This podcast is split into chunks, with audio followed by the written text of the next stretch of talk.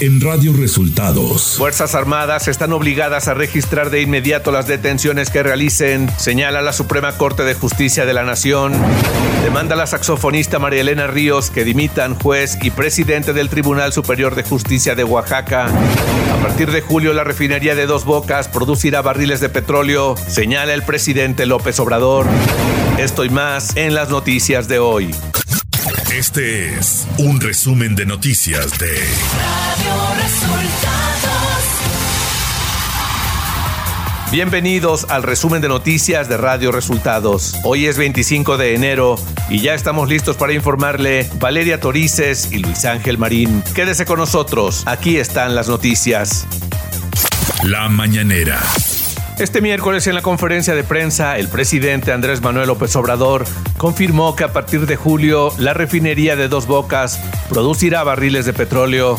Se terminó la refinería y en julio ya vamos a estar produciendo. Sí, vamos a estar produciendo. Y este año vamos a estar eh, produciendo como 160 mil barriles diarios. El mandatario dio a conocer que el próximo 18 de marzo se celebrará el aniversario de la expropiación petrolera con un acto masivo en el Zócalo capitalino. El día 18 de marzo, sí, sí, sí, sí, un acto grande, grande, grande, grande. Están invitados todos. Tenemos que defender nuestra soberanía, tenemos que defender el petróleo, tenemos que defender la industria eléctrica. López Obrador confió en que la gobernadora de Quintana Roo, Mara Lezama, logre llegar a un acuerdo al conflicto entre taxistas y conductores de Uber en Cancún. Se garantiza que los turistas y que los que utilizan el aeropuerto puedan entrar y salir y que ya están buscando la solución del asunto, del caso. Eso es lo que ella nos este, informó ayer y está atendiéndolo la gobernadora. El presidente de México criticó que Alemania autorizara el envío de tanques a Ucrania por la guerra con Rusia por presión de los medios de comunicación alemanes. No quería, por ejemplo, Alemania involucrarse mucho en la guerra de Rusia y Ucrania y en contra de la población de Alemania o de la mayoría de los alemanes, decide el gobierno mandar más armas a Ucrania por la presión de los medios de comunicación alemanes. Radio Resultados Nacional. La Suprema Corte de Justicia de México dictaminó este martes que las Fuerzas Armadas no tienen que informar a la Policía Civil cuando efectúan un arresto, siempre que lo den de alta en el Registro Nacional de Detenciones. El Pleno del Máximo Tribunal analizó la Ley Nacional del Registro de Detenciones y resolvió que las Fuerzas Armadas están obligadas a registrar de inmediato las detenciones que realicen. El consejero del Instituto Nacional Electoral, Ciro Murayama, divulgó un mensaje y un video en Twitter en los cuales advierte que la reforma electoral pone en riesgo los datos personales de la ciudadanía. El INE resguarda tus datos personales. El Plan B quiere que estos módulos se vayan a oficinas de gobierno arriesgando tus datos, escribió el consejero Murayama. La Comisión de Quejas y Denuncias del INE dictó medidas cautelares en contra del presidente nacional de Morena, Mario Delgado, luego de que se comprobara que envió una carta a los 12 gobernadores del instituto para que promuevan la imagen de las cuatro corcholatas que podría suceder a Andrés Manuel López Obrador en la presidencia de la República, por lo que los consejeros del Instituto Electoral resolvieron exigir al partido Guinda que cese con la difusión de eventos que puedan anticipar el inicio del proceso electoral federal para los próximos comicios del 2024. Al presentar la noche de este martes su informe anual 2022 en la Comisión Permanente, la presidenta de la Comisión Nacional de Derechos Humanos, Rosario Piedra, anunció que presentará al Congreso una iniciativa en la cual propondrá convertir esa institución en Defensoría del Pueblo, en una Procuraduría de los Pobres. Piedra Ibarra dijo que con ello se superaría el esquema neoliberal que heredamos y se busca además crear nuevos mecanismos de exigibilidad que aseguren el respeto a los derechos humanos y no se deje al árbitro de las autoridades que estos respeten, observen y reparen. Economía. La Secretaría de Infraestructura, Comunicaciones y Transportes y la Administración Federal de Aviación de Estados Unidos acordaron que un nuevo proceso de revisión técnica para que México recupere la categoría 1 en seguridad aérea se llevará a cabo entre el 6 y el 10 de febrero. La Asociación Sindical de Pilotos Aviadores y el Colegio de Pilotos Aviadores de México solicitaron a la Cámara de Diputados eliminar la iniciativa para permitir el cabotaje aéreo en el país. El secretario general de la ASPA, José Humberto Gual, llamó al gobierno federal y al Congreso tomar en cuenta la voz y experiencia del sector aéreo para llevar a cabo una ley que reforme la aviación civil. Clima.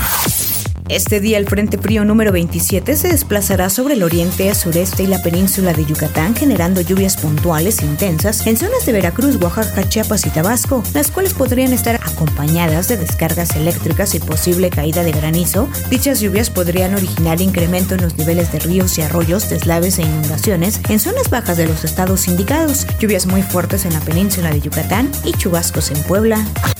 Ciudad de México.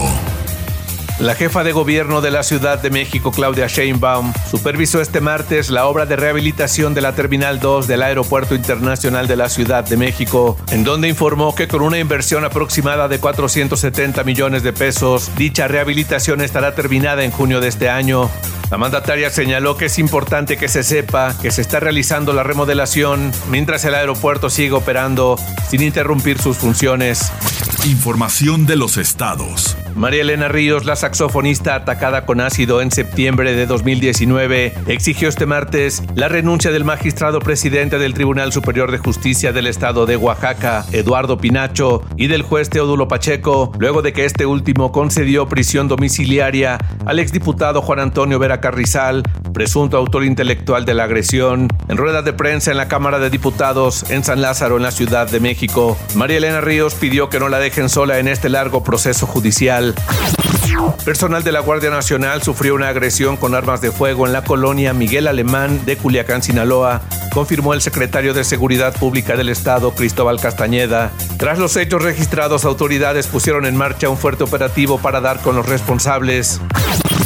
De forma sorpresiva, elementos del ejército mexicano y de la policía del estado de Hidalgo realizaron un operativo conjunto de revisión de forma simultánea en los centros de reinserción social de Pachuca, Tula y Tulancingo, que inició a las 9 de la noche del martes y terminó hasta la madrugada del miércoles. El objetivo del operativo fue catear los dormitorios de los reos ubicados en las crujías de sentenciados de esos tres penales en busca de armas, drogas, alcohol, teléfonos celulares y otros objetos prohibidos.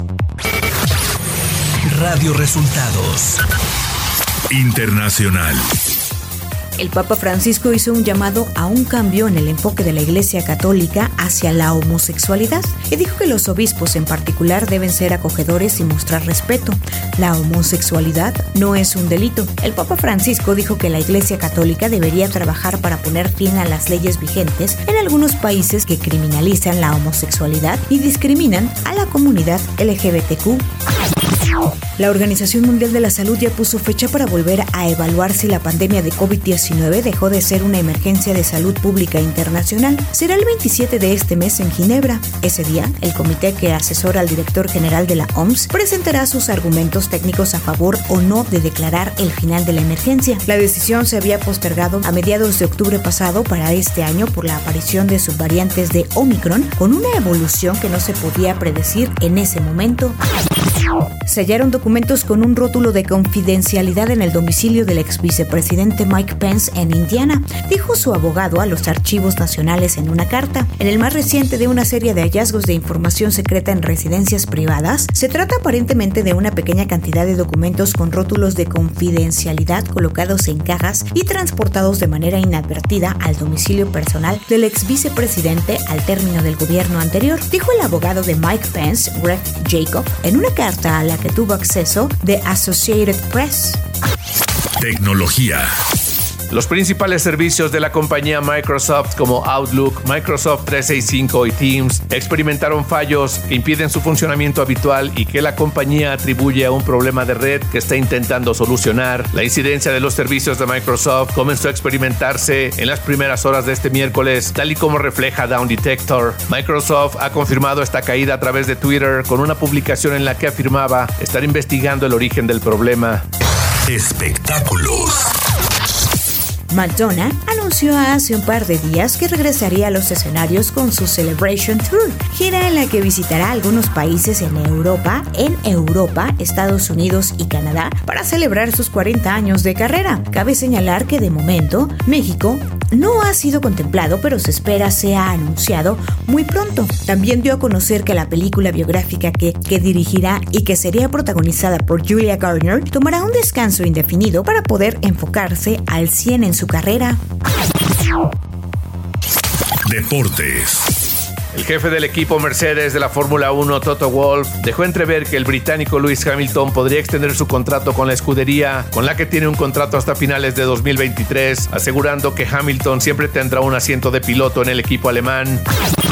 El tenista griego Stefanos Tsitsipas, número 4 del mundo, se clasificó por cuarta vez en los últimos cinco años para las semifinales del Abierto de Australia, tras derrotar al checo Iril EGK. Tsitsipas enfrentará al ruso Karen Kachanov para intentar conseguir por primera vez llegar a la final del Abierto de Australia. Y hasta aquí las noticias en el resumen de Radio Resultados. Hemos informado para ustedes Valeria Torices y Luis Ángel Marín.